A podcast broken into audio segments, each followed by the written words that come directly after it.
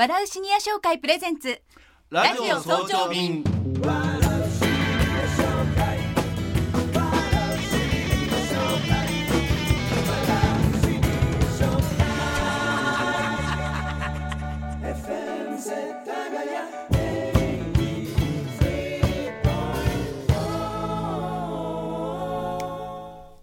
ようございます。笑うシニア商会の村山誠一郎です。おはようございます。FM 世田谷武藤真理です。笑うシニア商会プレゼンツラジオ早朝便。新しい一週間が始まる月曜の朝今日も世田谷から元気を発信していきます。村山さんよろしくお願いします。よろしくお願いいたします。今日はすごい方ですよ。ゲスト？はい。どなたですか？えー、27日に笑うシニア商会のイベントに、はい、うん。9月のですね、はい。えー出演していただきますダンシンヤさんです。すごい。ドアがざーっとそーっと開きますよああ、もう男子屋さんといえば、はい。いろいろなところでもうご活躍で、皆さんもよくご存知の方なので、そうですね。はい、はい。私もお会いできるのすごく今日は楽しみに来てなんかドキドキしてんじゃないですか？ちょっと緊張してますね。それでははい、男深夜さんのご登場です。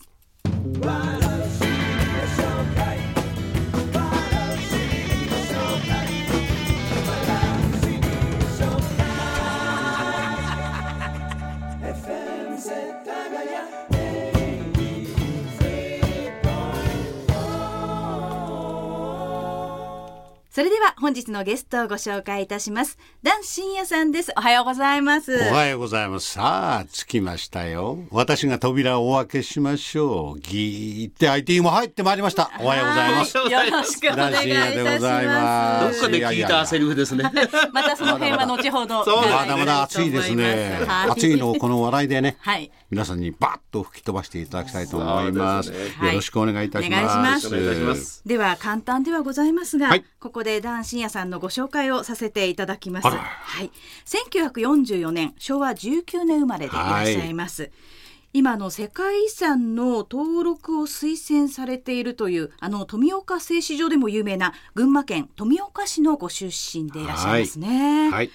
小川正夫さんに師事して1966年にポリドールレコードよりデビューされたということでよろしいでしょうか？はい、昭和はい。41年でございます、はい。昭和41年と言いますとね美空ひばりさんの悲しい酒が出たのが多分私の記憶が正しければ昭和41年。私のデビューした年だったかもしれませんね。はい。でもその後はいろいろなことをうん。や活躍されててますね。ジャズシンガー、コメディアン、声帯模写、司会、役者、声優など、本当いろいろですね。いやーこれありがたいことですよ。いろいろやってみないかって言ってね、いろんな方がお仕事をくださって、はい。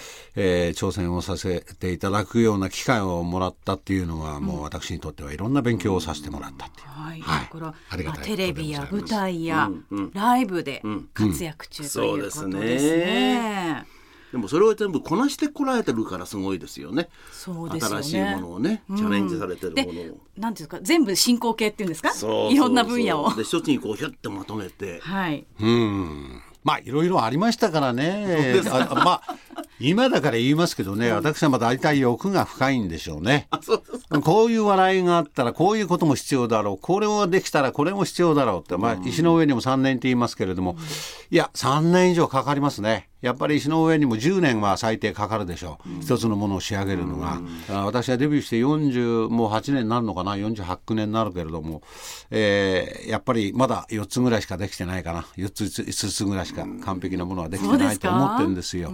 はい、なかなかやっぱり一つのものを仕上げるっていうのは、ラジオをお聞きの皆さんもあの長くお勤めになっている方がいらっしゃるので一つのものを作り上げるっていうのはそれなりの時間がかかるものだ。そうですよね、うん思いますね。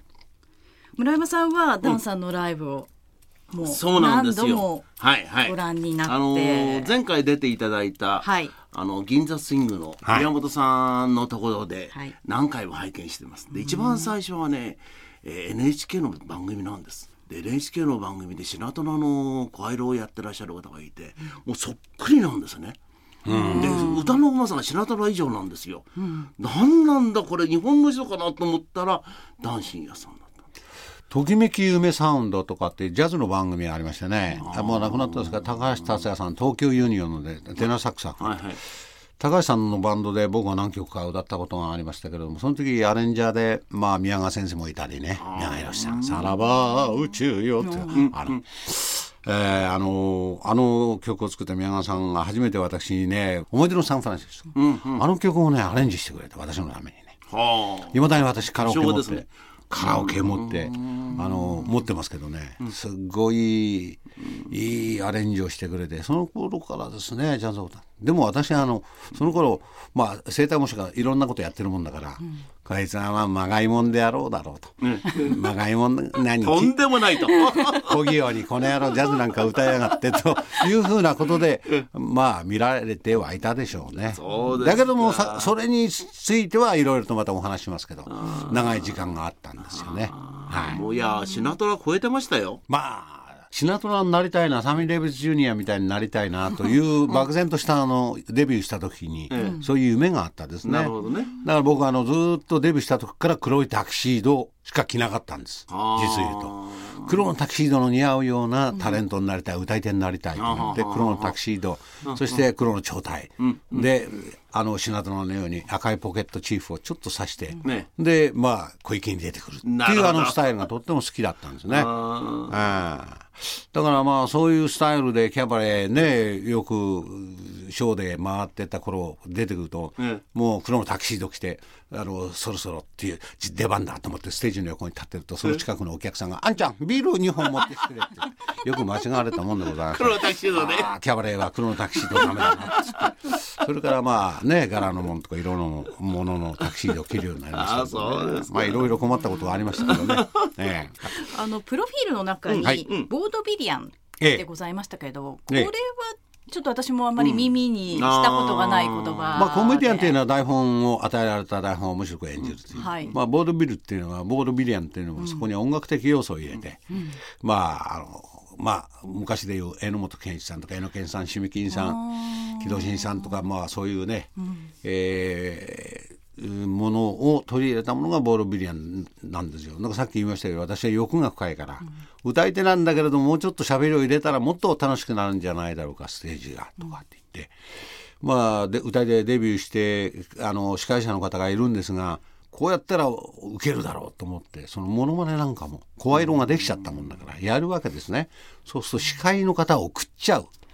つまりそれより受けちゃう。司会の方に怒られましたよ。お前歌い手だろ。だから歌い手はそういうことをしてはいけないんですね。あの僕らがデビューした当時っていうのは芸能界でいう最高峰っていうのはつまり映画スターと歌手ですからシンガーですから、アクターとシンガーですから、それは最高峰だからそういうことをしてはいけない。面白いことをしちゃいけないんです。直立不動で歌ってるそうそうだからそれなのに私が声色をやったり、場がもう会場がどっかどっか受けたりするともう司会者の方に嫌な顔されましてね まあそういう欲があったんでしょうねもっと楽しくしたいなっていう。みんなが笑うのが好きだったんですよ。だから中学高校時代とかっていうのはもうガンガンガンガン教室でワンワンワンワン沸かせて笑ってたみんなが。じゃあもう昔から人気者でそういうものが寄せ集まってやっぱボードビリアンみたいな、まあ、スタンダップコメディって言いましょうかね。まあ、そういうものの確立を目指していったんでしょうねデビューの頃からね。銀座スイングでもね息継ぐ暇がないっていうんですか、うん、変な表現なんですそのくらいこう楽しく聞き惚れちゃうんですよ。うん、時間の経過はあっという間です。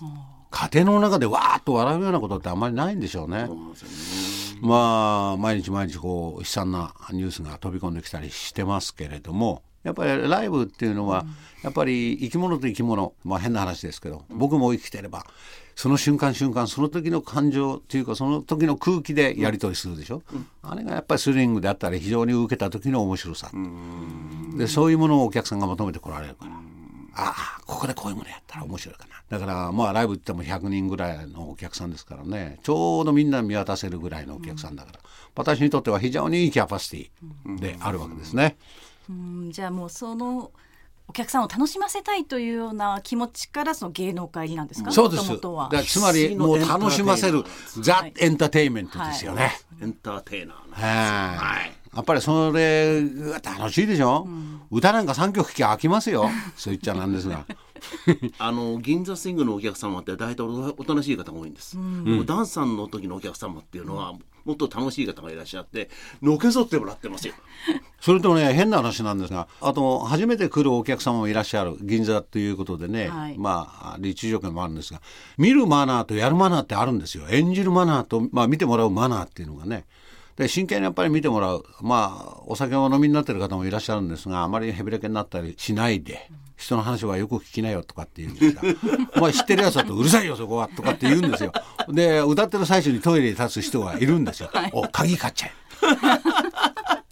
でもそれが通じるからすごいんですね。うんなんかもっとますますライブ楽しみになってきましたけれども。そうですね。あのぜひ玉川の時にもそういうせ、はい。あの、セリフが出てくるんじゃなかろうかなと思います、はい、はい。であのダンさん古賀先生との出会いっていうのは、ええこれはそもそもね、はい。あのえー高校の時なんですがね、まあ、中学の時にうちの田舎の方にあるモノマネの歌マネの番組がラジオの番組が来ましてね、それに出てたんですけどもそれに出たのをきっかけにして高校の時にある僕の友達が誰だかわからないんですが歌マネ特本という特本の提供の番組がありましたね。TBS でね。その番組に勝手に私の名前で応募したんですよ。で応募通知が来ましてね。オーディションの。だからまあシャレで行ってみようか。ってちょっと母ちゃん行ってくらねっつって東京に出かけてって受けたらオーディションに受かって。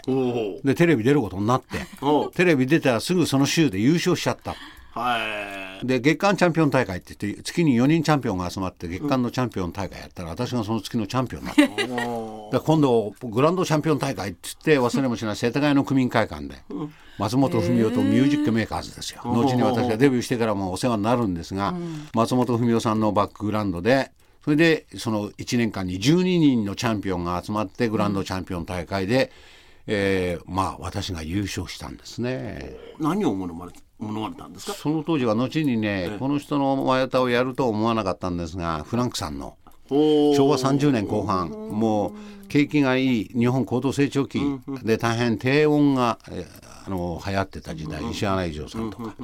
でフランクさんの曲を歌ってそれでまあ私が優勝して。2位が茨城の民謡を歌う方だったかな。この方は宮橋道也さんのモノマネをして。3位だったのが小学校5年生か4年生ぐらいの可愛い女の子新潟から来てね、その子は美空ひばりさんとかね畠山みどりさんのモノマネをした方だった。それが今の小林幸子さん。あーじゃあ同期ですね。そうなんですよ。あなんかいろんな話を、それで審査委員長やってたのが古賀先生で、楽屋に呼ばれて「お前歌い手になるんだったら一回僕を訪ねてきなさい」っつって代々木上原のうちへ訪ねて行ったんですよ。はい。何にもないからネギとこんにゃく持ってね群馬だから。代々木上原のあのでかい邸宅に行ったわけですよ。ええそれでまあ古賀先生の声入るというきっかけになって。えまあ、あの当時ちょっと月謝も高かったんですけどね、月謝よしあお前はうちが金がなさそうだからお前はこれだけでいいっつってえらい何千円ぐらいの月謝にして何千円といっても私が、まあ、それから後に東京へ出てきて池袋の駅前下宿しましたけども4畳半で4,000円です。1畳1,000円の時代ですからね。まあお風呂が十何円で入れた時代ですから。山手線が10、ね、15円20円とか25円とか。まあ森そばが1枚25円ぐらいで食べられた時代ですからね。その当時の安全ってのはすごいですはいよね、4,000円ですからね。で、まあ、古賀先生の月謝で古賀先生に可愛がっていただいて、まあ、内弟子みたいにしてもらってええ。古賀先生のところでお世話になることになったのがきっかけですね。そうなんですか、はい。じゃあその当時はそういうこう和製ポップスというか古賀先生のああいう曲を歌ってらしたんですそうです。古賀先生の曲を歌って。傍ら僕は芝居、まあ、役者的な要素が絶対歌い手の必要だろうと思って、で私あの芝居の学校へちょっと行ってまして、演技科というところ、で、まあ、そこで声楽をやったりジャズをやったりイタリアン歌曲集をやったり、まあ、踊りももちろんタップダンスもやったりとか、その中にジャズ科というのがあってジャズ科に引っ張られたんですね。ですから古賀先生のところ昼間行ってそれでジャズを勉強したりとかいうような両方でねやってたんです。今は大変助かってますけどねあの時代の頃は。はい笑うシニア紹介プレゼンツラジオ早朝便。今朝はダン深夜さんをゲストにお迎えしています。はい。ダンさんまあ、ええ。今日の放送は楽しくてもう盛り上がっちゃってまさにその9月の27日のライブそのものみたいないやこういうライブをしたいんですよね。だから今ラジオをお聞きになってる皆さん方がまあそれはあの楽しいか楽しくないかというの。笑い音楽と笑いっていうのはいわゆる感性ですからね。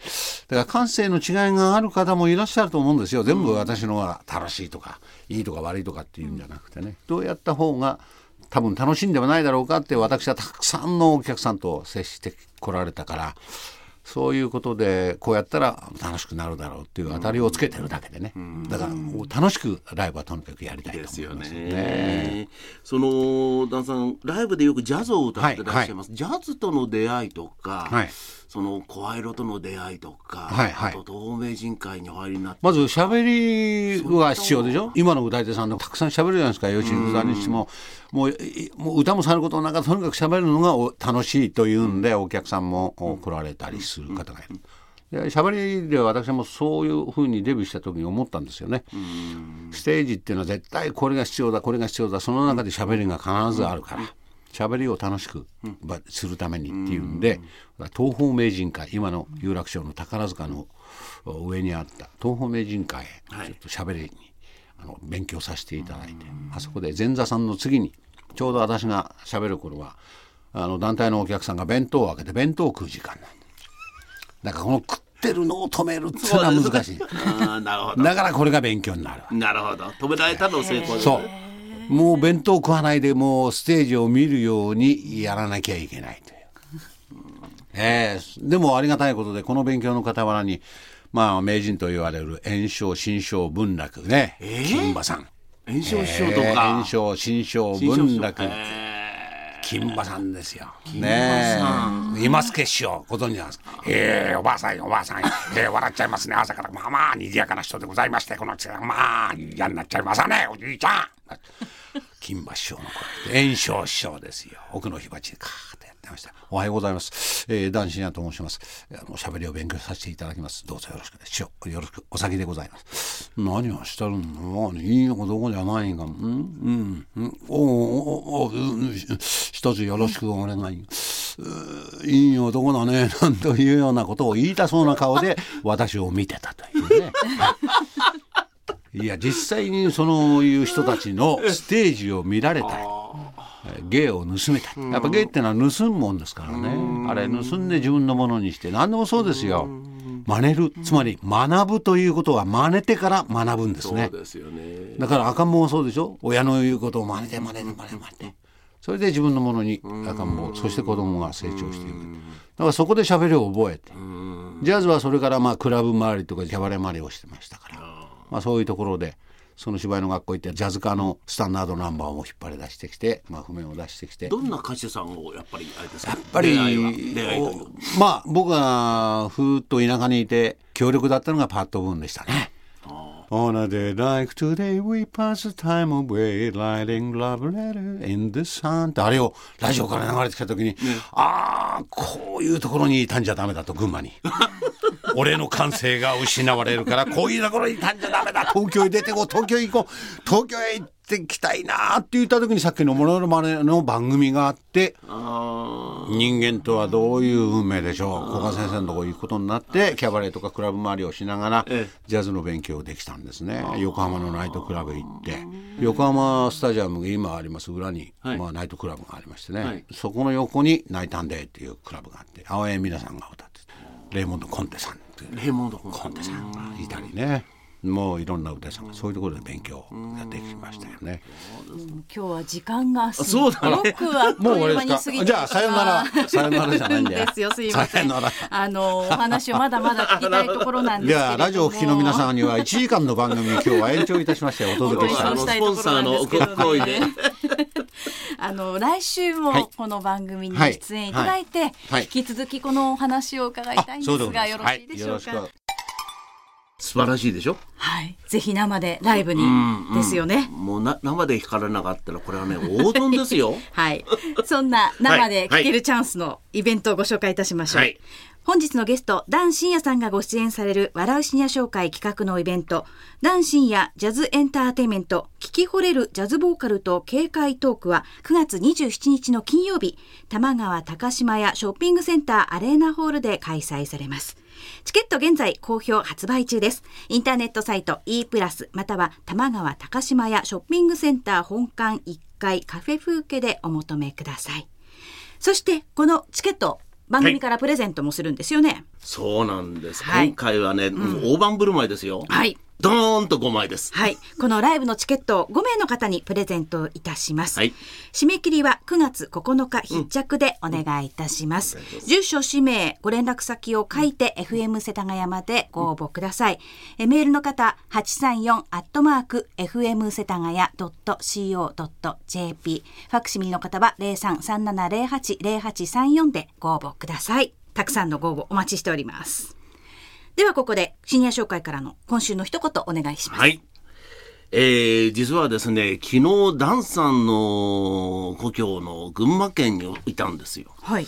で、えー群馬県であるうちの OB の連中とお食事をしたんですけどねその彼女たちが言うにはお母さんに洋服を買わせるんだ、洋服を買おうと自然に外へ出たがる、出ることによってまた若返るその繰り返しなんですうちは、それでそのお母様は90になっても自分で歩いて水泳教室に行かれちゃう、だから物を買うっていうこと新洋服を新しくするっていうことは健康管理にもなりますよね、もちろん経済も起きますしで家族の人たちがお母さんを連れ出したり、そういうことが年齢のいってる方の楽しみなんじゃないですかね。また生きがいなんじゃないですかね、もう私はいいよじゃなくて変わっいいてあげちゃうんですね。買ってあげちゃう、かわしちゃう、そういったことをすると日本のご年配の方たちももっと楽しい生活が送れると思いますよ。シニアたち。はい。はい。そんなぜひ新しい洋服をおはい。買い求めください。はい。はい。ありがとうございました。は笑うシニア紹介プレゼンツラジオ早朝便。